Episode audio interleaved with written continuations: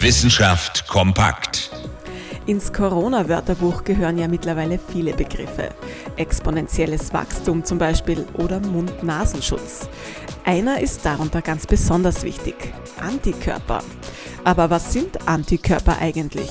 Es handelt sich dabei um eine Verteidigung unseres Immunsystems gegen das Coronavirus. Dazu muss das Immunsystem das Virus erstmal als Angreifer erkennen. Damit es sich dagegen wehren kann, bildet es Antikörper aus.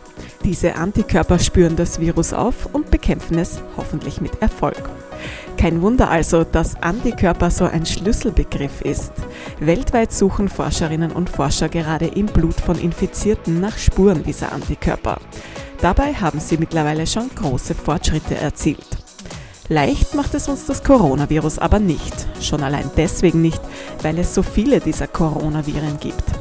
Schnelltests bringen deswegen oft nicht das richtige Ergebnis. Das hat jetzt eine aktuelle Überprüfung gezeigt.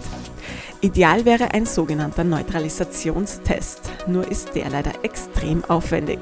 Dazu werden Viren extra gezüchtet und dann auf die Blutprobe losgelassen. Zum Glück gibt es zwischen den Schnelltests und dem Neutralisationstest aber noch einige andere Testverfahren, die jetzt stufenweise verfeinert werden. Die Expertinnen und Experten sind da optimistisch. Schon in ein bis zwei Monaten könnten diese Tests ausgereift sein.